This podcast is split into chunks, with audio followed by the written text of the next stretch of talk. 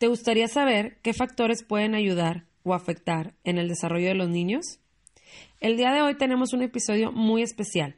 Es nuestro episodio 10. Como Larisa y yo ya te lo habíamos compartido anteriormente, vamos a estar involucrando nuevas sorpresas y nuevas cosas a nuestro podcast de Un Café contigo. En esta ocasión queremos mostrarte la primera sorpresa. Y son episodios donde vamos a tener invitados excelentes, invitados que nos van a ayudar a que tú seas tu mejor versión. En esta ocasión, Susi López es nuestra invitada. Ella es licenciada en psicología, tiene máster en neurorehabilitación por el Instituto Goodman en la Universidad Autónoma de Barcelona. Además tiene posgrado en terapia racional emotiva por el Instituto Albert Ellis en España. Actualmente, Susi trabaja con la atención a pacientes en el consultorio Conisberg, teniendo ya experiencia con niños, jóvenes y adultos, tanto en México y en el extranjero. Espero que disfruten bastante este episodio, así como yo lo disfruté, y si tienes hijos, creo que es un muy buen episodio para ti. Ve a servirte tu mejor café porque hoy lo queremos compartir contigo. En este podcast queremos profundizar y ubicarte en tu realidad de vida para ayudarte a ser la mejor versión de ti. Soy Laura. Soy Larisa y esto es Un Café contigo.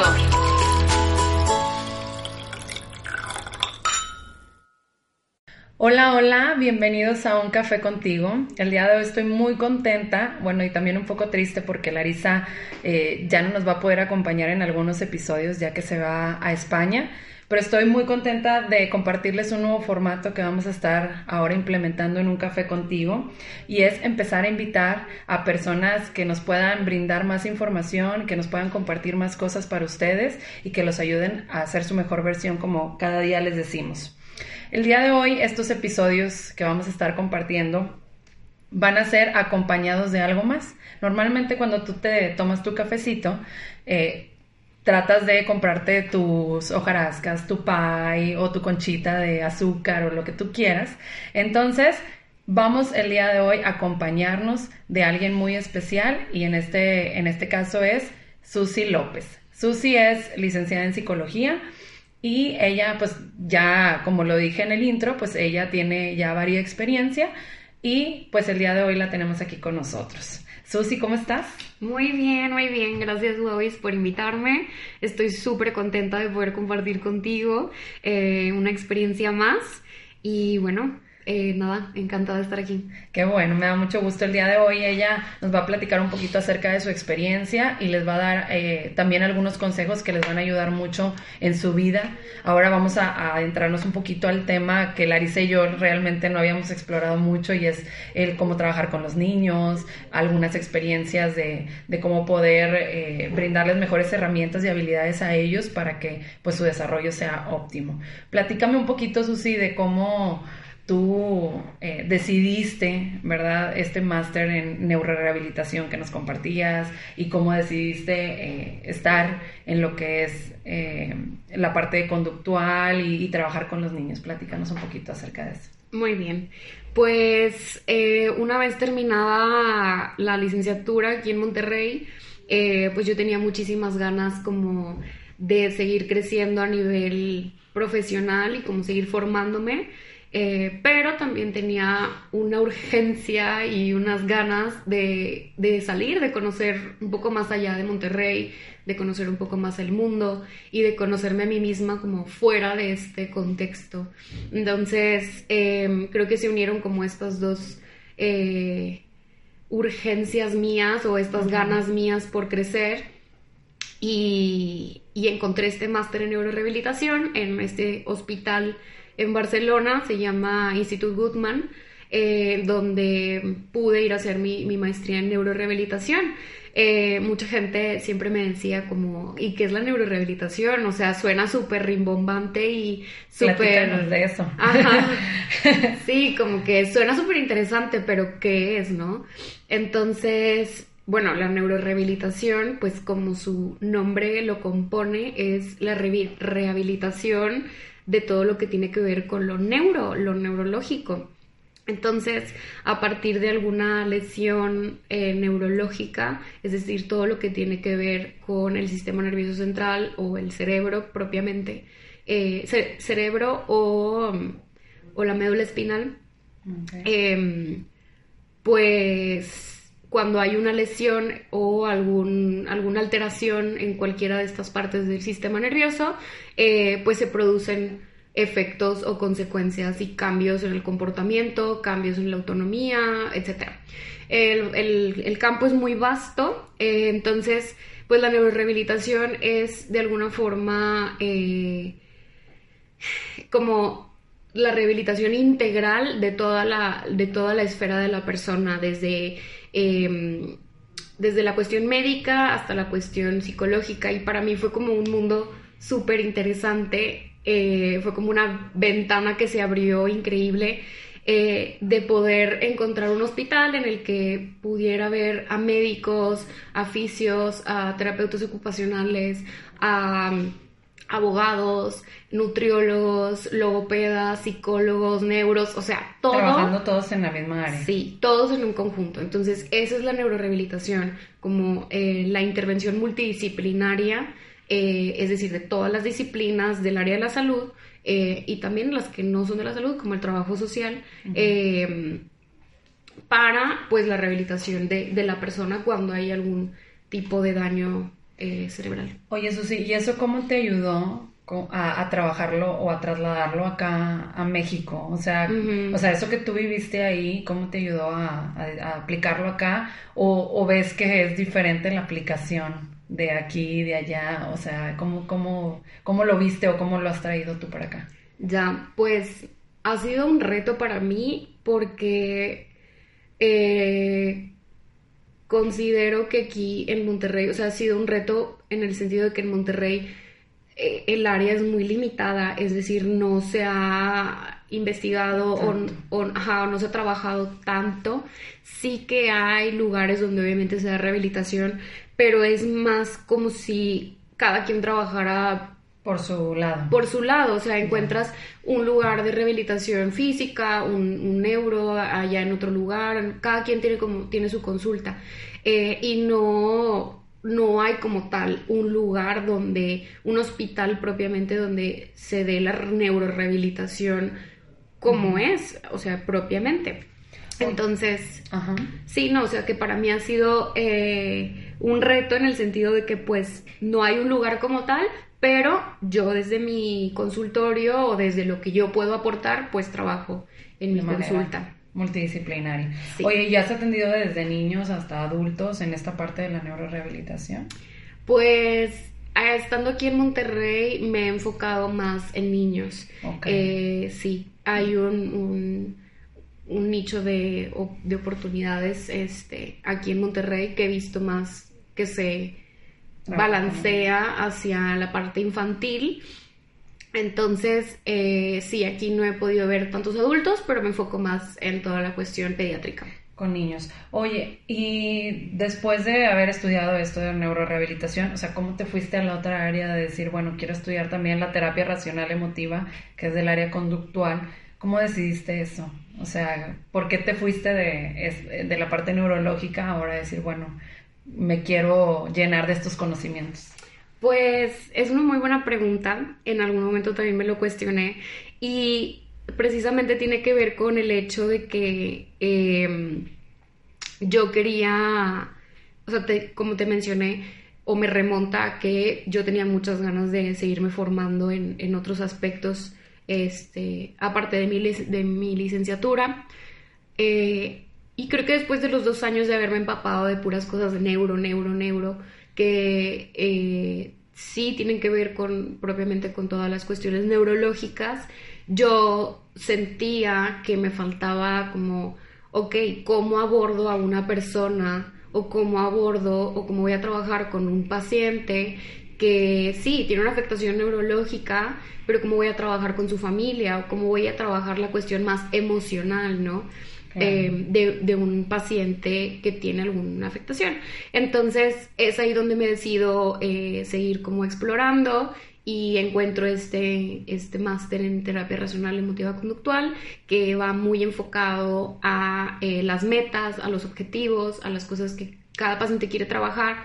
Entonces, de alguna forma es una terapia que si se trabaja adecuadamente, pues tiene resultados muy, muy pronto o muy efectivos. Claro, y esto lo complementas eh, en tu terapia. Sí, O sí. sea, complementa estas dos partes. Digo, qué padre, porque son dos máster, a lo mejor que uno puede ver como muy diferentes o que trabaja diferentes cosas, pero al momento de, de tú complementarlo junto con la formación que tienes, pues bueno, creo que te ayuda muchísimo en lo que estás haciendo actualmente. Sí, sí, pareciera, como dices, que son cosas muy diferentes, pero en realidad cuando tienes a la persona enfrente y tienes a un paciente enfrente de ti, eh, sobre todo que ha tenido un daño neurológico o algún desfase, ya sea un paciente adulto, pues inevitablemente pega en lo emocional y si no es al paciente pues es a la familia, ¿no?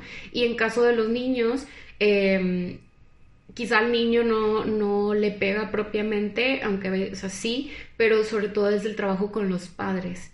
Entonces también con los padres es donde se intenta trabajar mucho a través de la terapia racional emotiva. Ahorita actualmente a lo mejor nos están escuchando varios papás y demás. Eh, digo, yo sé que la parte de trabajar terapia puede ser desde dos, eh, desde varias ramas, ¿no? Eh, actualmente en la sociedad pues se ha visto que hay más eh, situaciones que los niños están viviendo, que la parte de eh, esto, el déficit de atención, algunas eh, cuestiones conductuales que se encuentran en, en los niños, incluso la parte emocional, ya es algo que se está trabajando eh, más tanto en las escuelas como en la casa, ya hay un lenguaje más emocional. Eh, ¿Tú por qué recomendarías que los niños fueran a terapia? Em, ¿Por qué recomendaría que, que fueran a a terapia? Mm, bueno, en definitiva creo que todos, a todos nos hace muy bien ir a terapia de vez en cuando, Eh, pero en el caso particular de los niños, creo que es importante em, que vayan, sobre todo cuando tienen alguna dificultad en su desarrollo eh, o pues, en su desarrollo normal o en el desarrollo normal del niño, eh, que tiene que ver con aspectos de a nivel cognitivo, es decir, cuando hay algún retraso en el lenguaje o algún desfase eh, o que no tienen dificultades para prestar atención o para sostenerse en una actividad o para expresarse, eh, pero también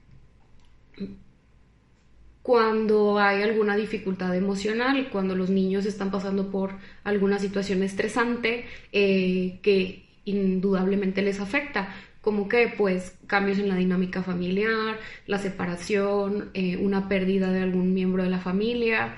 eh, estos son como las dos, los dos motivos principales por los cuales el niño puede venir a terapia y ¿Por qué se recomienda que venga a terapia? Pues porque los primeros cinco años de vida son cruciales para lo que será el desarrollo de un adulto. Entonces, si queremos formar personas que dentro de nuestra sociedad, que sean altamente funcionales, que sean emocionalmente independientes o inteligentes eh, y que sobre todo se puedan sostener por ellos mismos, pues hay que darles herramientas desde muy pequeños. Ok, wow, esto que dices es súper interesante, eso sí, cómo los primeros cinco años de vida marcan, eh, pues ahora sí que el desarrollo de toda tu vida, ¿no? Y estos cinco primeros años, digo, al final de cuentas hay muchos papás que, como decíamos ahorita, nos pueden estar escuchando. Eh, ¿Qué consejos o qué herramientas crees que les podemos dar a ellos para decir, eh, bueno, a lo mejor puedo hacer esto desde muy chiquito, o sabes que sí déjalo hacer esto, no déjalo hacer. Claro. O sea, ¿qué podemos, ¿cómo los podemos ayudar eh, para que ellos puedan empezar a hacer algunas prácticas que también lo trabajamos en terapia y que también se trabaja en conjunto? Pero a lo mejor decir, bueno, que, que les podamos dar un adelanto de esto para que ellos lo vayan trabajando en su casa y si en algún momento necesitan, ¿verdad? Pues este apoyo de parte de un especialista, pues que también estén abiertos a, a pues a contactarse con alguno de nosotros, ¿no? Claro, mira, eh, en cuanto a las recomendaciones, las voy a guardar hasta el final. Ah, bueno, las voy a guardar un poquito, porque primero me gustaría más bien darles algunas pautas, Ándale. como Eso. de a ver, ¿cómo sé si mi hijo tiene una dificultad en el lenguaje? O según qué rango sé, sea, según qué rango o qué, qué, cuál es la medida en la que yo sé si mi hijo está teniendo una dificultad o, no. Anda, me parece perfecto. Y a partir de ahí, entonces es como... Muy bien, eso sí. Tú estás, me estás entendiendo.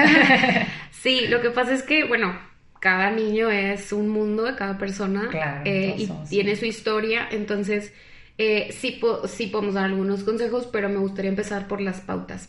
Muy bien. Em, normalmente trabajo con niños a partir de tres años. Entonces, ¿cómo identificar o cómo saber si mi hijo tiene una dificultad en el lenguaje o en el desarrollo? Eh, sobre todo se ve muy marcado en el lenguaje. Em, ¿Qué podemos esperar en el lenguaje, del lenguaje de un niño de tres años? Pues que a los tres años eh, ya pueda articular la mayoría de los fonemas. ¿ok? Esa es una. La segunda es que ya pueda eh, formar oraciones simples.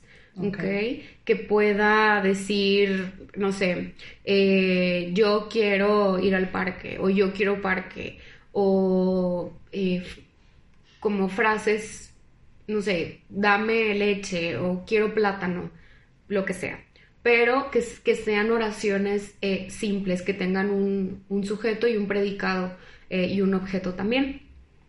Y por último, eh, que pueda identificar la mayor parte de las la mayor la mayor parte de, las partes de su cuerpo.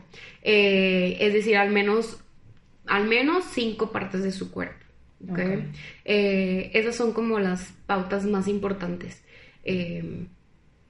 Obviamente un niño a esa edad ya también tiene que tener un, o se espera que tenga un léxico bastante rico, es decir, como mínimo mil palabras, eh, que pueda expresarse con esas mil palabras. Ok, y que sean pronunciadas de manera adecuada. Sí. O, que, o que todavía haya algunas cosas que tenga que ir. Claro, normalmente, por eso te mencionaba, o sea, eh, a los tres años se supone que ya debe de estar pronunciando la mayoría de los fonemas, no todos, pero al menos la mayoría. Normalmente los niños tienen más dificultades para la S, para la R y para todos los sinfones de R y de L. ¿Como cuáles? Como por ejemplo em, PR o BL, blusa.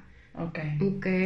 Muy bien. ¿Hay alguna otra pauta que tú pudieras compartirnos? O sea, como de, del desarrollo, o sea, que tú hayas visto de que, oye, realmente algún caso que nos quieras compartir de que, oye, es trabajé un caso de un niño donde eh, al, parecer estaba todo normal, pero al hacerle una prueba o algo, o sea, sas, eh, nos dimos cuenta que había una situación que trabajarle más a fondo. Mm, pues sí, ha habido varios. Em, estuve trabajando con una niña eh, de casi tres años eh, y la traían porque pues casi no, no hablaba o no, no, eh, no articulaba nada, nada, absolutamente nada.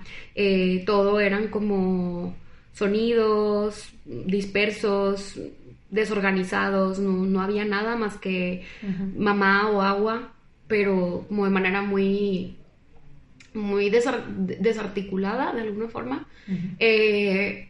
Y empecé a trabajar con ella y a las pocas sesiones eh, recuerdo que les pedí que, que fueran a hacerle un estudio de potenciales evocados auditivos. Y resultó que la niña no estaba escuchando nada.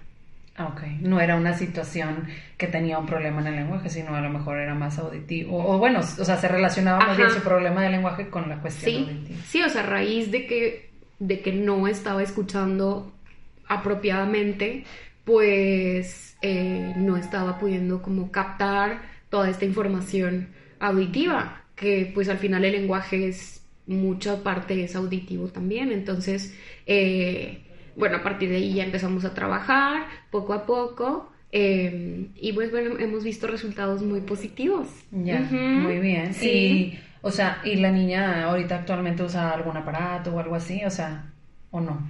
Eh, le dieron, le recomendaron un, un, o sea, un medicamento, eh, porque aparentemente era como más cuestión de un taponcito que traía la niña. Ah, Entonces, a partir de ahí fue como cómo se como, trabaja. Qué padre. Y así fuiste tú, o sea, y fue y fue en conjunto este trabajo, o sea, como tú dices, de sí, doctores, tú. Sí, siempre intento trabajar eh, de manera multidisciplinaria en la medida de lo posible.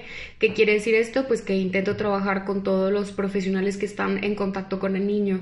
En ese caso trabajé con el neuropediatra, eh, el, doctor que le hizo los estudios eh, y los padres. Okay. Normalmente también intento contactar con la escuela o la maestra titular eh, ya que el niño pasa muchas horas en, la escuela y también es importante como que saber el comportamiento o el desarrollo que está teniendo el niño en la escuela. Muy bien. Pues ¿Algo más que nos quieras compartir acerca de, de esto que tú has trabajado con, con, los, con los niños, acerca de algún caso en el que tú hayas, este, por ejemplo, eh, trabajado alguna cuestión emocional, ahora más desde, ahorita platicábamos de la parte de de lenguaje, a lo mejor algo más en relación a, la parte de, de, las emociones, algo que tú hayas descubierto y cómo lo hayas trabajado mm. con, con los papás. Pues sí, en definitiva sí he tenido casos donde o bueno, más bien con todo se trabaja la parte emocional, ¿no? en este, conjunto con la parte del desarrollo, si trae algún problema en el desarrollo. Sí, sí, sí, con la cuestión neurológica. Eh, siempre se trabaja, aunque sea lo más básico, que es reconocer las emociones, ¿no? Identificarlas, ponerle nombre a la emoción, se trabaja por medio de tarjetas, que sea como más lúdico para los niños. Eh, y, eso es una forma de, trabajar. Ahora la otra forma es también conforme ellos, o sea, conforme ellos pueden expresarse de mejor forma a nivel verbal, pues es como también aprenden a expresar más sus emociones o aprenden a gestionarlas de mejor forma. Eh, pero esto me trae al punto de lo que quiero, de otro tema que quiero tocar, u otro como punto, y es el tema de del uso de los celulares. Ok, sí, de hecho es lo que eh, a eso a ese punto iba de que ahorita actualmente los niños están viviendo una era donde están sobreestimulados a través de, de pantallas, de películas, de tablets, de, de, todo el tiempo estar pegado a una a un celular, incluso eh, yo, yo me quedaba pensando de que pues yo cuando estaba niña pues ni de chiste veía este aparato así rectangular y, y lo quería y ahorita que veo a, mi sobrina, a, a, varias personas pues eh, luego luego te lo como te lo piden, ¿no? O sea, les llama mucho la atención. Claro. Entonces, ¿tú qué cosas nos pudieras decir acerca de, de esto que estamos viviendo mm. actualmente y, y, y, hasta qué punto es, hasta qué punto no? Claro. Eh, a veces decimos, bueno, pues es que hay algún video donde están mostrando palabras o estimulándolo acerca del lenguaje o de los sonidos y demás, y dices, pues esa a lo mejor es una herramienta, pero hasta qué punto sí y hasta qué punto no los papás deberían o no de trabajar con esto.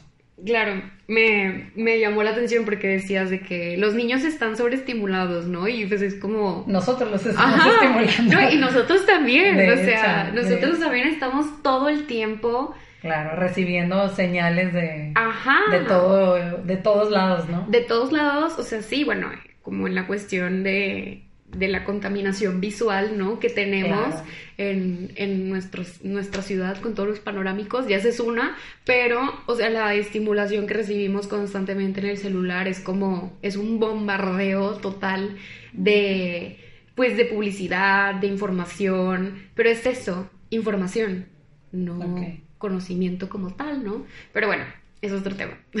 a lo que voy es que en cuanto a los niños, eh, creo que ese es uno de los...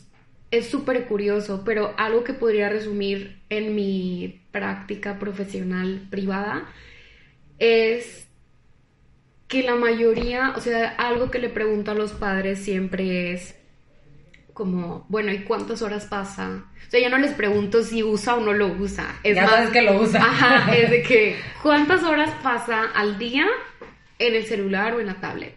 Okay. Y me han contestado desde media hora hasta cuatro horas Wow. al día. Entonces, y sabes, o sea, o, o te das cuenta que siempre le bajan un poquito más. O sea, Que realmente es como que, ay, es menos, Ajá. pero realmente Ajá. tú sabes que puede ser te más dicen, tiempo. no, pues dos horas, pero en realidad te das cuenta que creen que pasan más tiempo. Eh, ¿Por qué comento esto? Porque eh, ya diferentes asociaciones pediátricas, tanto canadienses como americanas, han, han compartido información del, por, del mal uso de, de los aparatos electrónicos eh, hacia los niños. Es toda una controversia y mm, yo considero que no es algo de lo cual los niños deban de estar apartados eh, porque es parte del mundo en el que vivimos. Claro. Pero, pero, eh, tal cual lo mencionaste tú y creo que utilizaste una palabra muy adecuada, es una herramienta. O sea, es una herramienta que les puede funcionar para trabajar algunas, no sé, llamarles la atención o con actividades o palabras o demás. Pero siempre, siempre, siempre tiene que estar acompañado de la estimulación del padre. Es decir, una tablet o, un, o sea, una aplicación o un video o un programa educativo jamás va, o sea, Solo. a reemplazar la estimulación que pueda recibir de un padre o de un tutor. Entonces siempre debe estar acompañado, pues, de, de la, de la estimulación extra o acompañada de, de la persona adulta que lo esté cuidando. O sea, por ejemplo, si viene la letra A y se la está enseñando, ¿no? Y, y el, ni- el, no sé, el, la caricatura dice A o lo que sea, hay que asegurarnos que el niño también diga la A. O sea, que lo repita. No nada más que sea un objeto pasivo ante la estimulación, sino que sea un objeto, o sea, que el niño sea un objeto activo, que, eh, que interactúe, que, es, que pueda realizar. Siempre les, les digo a los padres, a ver, cuando tú estás en el celular, ¿estás haciendo algo? O sea, ¿haces tú algo? ¿Ejecutas algo? No, estás como un objeto pasivo recibiendo y recibiendo y recibiendo y recibiendo, pero tú no efectúas nada. Entonces es súper importante que el niño haga, que el niño pueda ejecutar. Tome acción. Y también, sí, bueno, ahorita con esto que decías, eh, me vino otra, eh, eh, otra pregunta, otra, eh, otro tema. Otro tema. En, en- en relación a, a que decías que es importante estar acompañado, porque Sí. al momento de que lo dejas solo, eh, pasa esta situación de que, bueno, yo he estado viendo y observando que actualmente, o sea, estás en el celular y te encierras. Sí, O sea, totalmente. se no hay olvida. contacto con otras personas, no hay contacto con, con el exterior. Entonces, eh, es bien importante esto que mencionas de, de- de estar acompañándolos, porque al momento de que interactúas junto con él, pues también trabajas la parte social, no nada más. Sí. Porque si no, te va, se va el niño, o sea, y nada más él está en- en- encerrado en su mundo y Claro. no interactúa con, la- con las demás personas. Claro. ¿Cómo eso, tú lo has visto en consulta, esta parte? Cañón. ¿Y cómo lo has ido trabajando con los niños? O sea, Cañón. no sé si en tu consulta te pase de que estás ahí con el niño y a fuerzas quiere el celular o lo vea, Ah. o, o- o que de plano batalle mucho para interactuar contigo por esta situación. Pues estando aquí en terapia, no. O sea, saben, o de las primeras pautas que les doy a los padres es cero celular. Ok. O sea, cero celular de que solos o inclusive cero celular. O sea, al niño no le va a suceder nada. Si no lo tiene. Ajá, ni va a ser menos, de que menos inteligente si no lo sabe utilizar. O sea, el niño ya en su momento aprender, aprenderá a utilizarlo, ¿no? Así como tú y yo aprendimos a los veintitantos Sí, años, ¿no? O sea, 15. no va a pasar nada, ¿no? Eh, fíjate que algo que yo veo mucho, es algo que yo veo en, consulta y que inclusive estuve investigando un poco y lo, lo voy a complementar, pero se hizo un estudio en, en San Diego donde se les dio a 370 padres una encuesta de 20 preguntas, en las cuales pues se, se vio que el 73% de los padres les dan los, o sea, más bien, los padres les dan a los niños las tablets o los celulares un 73% de las veces cuando están haciendo quehaceres de la casa. Un 65% para calmar al niño. 60 cuando están haciendo, 60% cuando están haciendo pendientes o están ocupados, saliendo, comprando, lo que sea. Y 29% eh, de las veces se los dan para dormirlo. Para dormirlo. Entonces, eh, wow. O sea, es, es, impresionante. Es impactante. Porque ya es la única forma, o sea, más bien, y también, eh, pues para nosotros también es como un warning en el, en el, sentido de que, o sea, la única herramienta que estamos utilizando para, o sea, no estamos desarrollando herramientas para poder calmar a los niños, o sea, claro. Y, y que nos estamos centrando solamente en eso para poder hacer todo. Claro. O sea, en lugar de decir, bueno, ¿cómo le podemos hacer para que lo pueda calmar? ¿Cómo le puedo hacer para que pueda, eh, no sé, para que yo pueda hacer las labores de la casa sin que el niño esté Sí. todo alterado y demás? Entonces, eh, ya para ir pasando a la última parte, o sea, ¿tú qué recomendarías? Ahora Claro. sí, Susi, en estos casos, o sea, bueno, este estudio nos dice, eh, estamos utilizando es- esta herramienta que si bien, como dices, en algunos casos nos ayuda, pero en otros es como un... Eh, ¿Qué otras herramientas yo como papá, digo, bueno, o yo como tía, o yo como hermano y demás, puedo utilizar Claro. para poder interactuar con los niños y ayudarle a que su desarrollo sea óptimo? Claro. Eh, creo que es de las primeras cosas que los padres siempre dicen, de que, ¿y ahora qué hago, no? Claro. Como que, ¿qué hago si no le doy el celular? Y es Exacto. como, a ver, vamos a ver, eh, hay muchas cosas que puedes hacer, ¿no? Más bien, eh, yo les pregunto, y es parte de, los, de lo que les invito a todos los que nos están escuchando, a que se cuestionen en el sentido de, ahora daré las recomendaciones, pero en el sentido de... em, ¿Cuál es el objetivo de, de un padre, ¿no? Hacia sus hijos. Eh, el principal objetivo o el fin de un padre es que tus hijos sean independientes y que sean eh, funcionales. Creo Claro. que esos son los dos objetivos principales, ¿no? Claro. Sí, darles mucho amor, darles cariño, darles un sustento, darles educación, regañarlos, etcétera. Todo eso también es súper importante. Pero el fin último es que tu hijo sea independiente y que sea funcional. Porque el día que tú no estés, ¿cómo se las va a arreglar para valerse por sí mismos? Ento- por sí mismo. Entonces, em, ¿Qué pautas podemos darle a los padres que nos están escuchando o a cualquier otra persona que esté en contacto con niños pequeños? Eh, jugar, o sea, simplemente siéntate con el niño en el piso a jugar. ¿Por qué en el piso? Porque de alguna forma te pones a su nivel Ok. te pones a su nivel y entonces es como que, ok, vamos a jugar todos en el mismo nivel eh, y no tanto como desde padre a hijo en el sentido de autoridad, sino vamos a jugar. De-. Como si hay reglas y demás, pero en un ambiente mucho más libre, más relajado. Es importante eh, que también hay más espacio, eh, eso les puede dar más libertad de movimiento.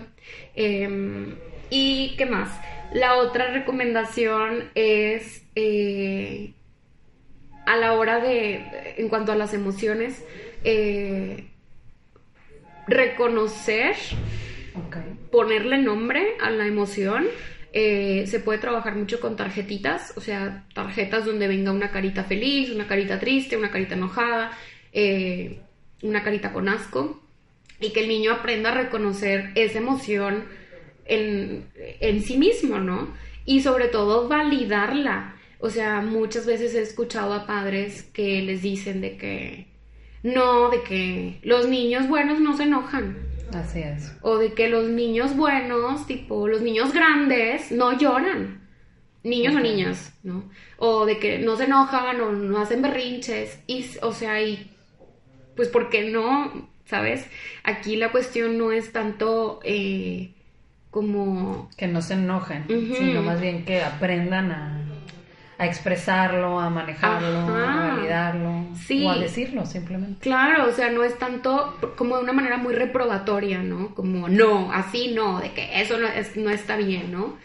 Y pues, ¿por qué no? Si tú y yo nos enojamos todo el tiempo. O, o sea, si tú y yo... Tristes, Ajá, o sea, es, es una emoción totalmente válida y, e inclusive hasta a veces saludable eh, sentirla. Aquí lo importante es que, o sea, ok, se la vas a reconocer al niño, la vas a validar. Aquí lo importante es preguntarle qué vas a hacer con eso. O sea, qué va a hacer ese niño o cómo le vas a ayudar al niño a poner su emoción en un lugar más sano y hacer con ello algo.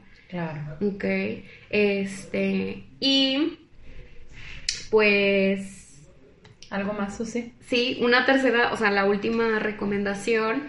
Eh, pues eso, o sea, que si al final van a trabajar o van a usar como herramienta el celular o la tablet, eh, que siempre sea acompañado de estimulación por el padre o, la madre, que no se quede como un elemento pasivo, sino que estén estimulando con, en conjunto con la actividad que estén haciendo eh, en, la, en la tablet.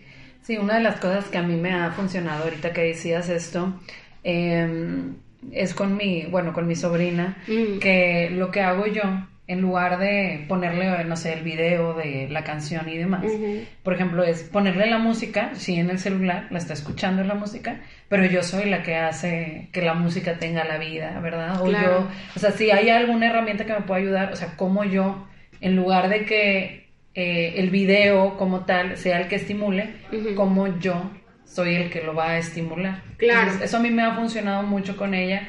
Eh, y ya hasta me ve y hace algunas como imitaciones de algunos movimientos que yo hago. Entonces es mejor que te reconozcan a ti con, con esa música o con esa, eh, o con esa experiencia en lugar de que solamente quieran ver el video, sino más bien que te busquen a ti para tener esa experiencia, ¿no? Sí, sí, sí, o sea, hay muchos eh, como videos de, de, música donde tienen que hacer pasos, ¿no? De pasos de baile. O que dicen, no sé, vamos a aplaudir o vamos a brincar. Y es importante no, o sea, no dejar al niño que lo haga solo, de que, ah, no, brinca sino, a ver, ponte tú con el niño, dale la mano y brinquen juntos o aplaudan juntos y, preguntarle, ¿cómo aplaudimos? ¿Qué estamos haciendo? Estamos aplaudiendo. Eh, y vamos a aplaudir y mira, aplaudimos arriba y aplaudimos abajo. Es súper importante, otra de las pautas extras que les doy es eh, verbalizar todo, o sea, verbalizar lo que estén haciendo como una plática eh, paralela. Es decir, ¿qué estamos haciendo? Nos estamos bañando, estamos tallándonos la cabeza, estamos tallándonos el cuello, ahora nos vamos a tallar las manos, las rodillas, el pecho, todo, ¿no? Y entonces al verbalizarlo estamos poniéndole un nombre a la acción. A veces también les digo a los padres de que es súper importante que el niño aprenda, o, o sea, que el niño aprenda conceptos. ¿Cómo, ¿Cómo le explicas a un niño un concepto como mover algo o recortar o sí, o sea, como acciones, acciones sobre todo, eh, o conceptos como pequeño o grande, si no es algo que a veces es palpable o lejos cerca, como, o sea, a veces no es algo, no es, no es algo concreto, pues, no es una taza o no son tijeras que puede ver y puede tocar, sino más bien son conceptos. Eh, entonces, eh, en ese sentido, es súper importante la verbalización eh, de, las acciones. Claro.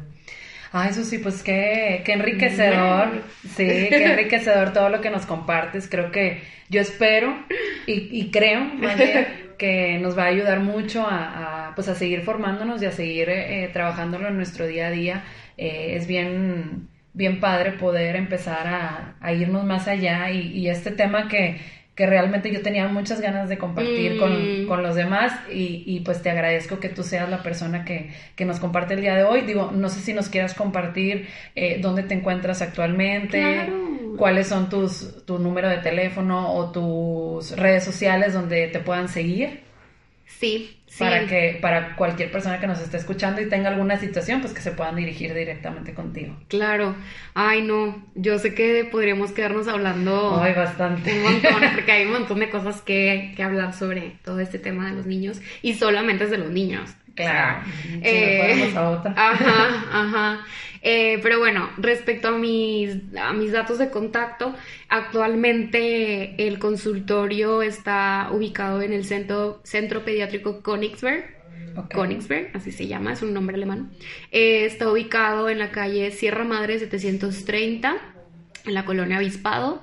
El teléfono del consultorio es 1934 6040. 1934 6040. Perfecto. Eh, y pueden encontrarme en Facebook como psicóloga Susana López Reséndez. Perfecto, Susi. Pues te agradezco mucho, muchas gracias por todo. Te agradezco que, que estés aquí conmigo. Y pues bueno, nos vemos en la próxima. Y esto fue Un Café contigo. Gracias.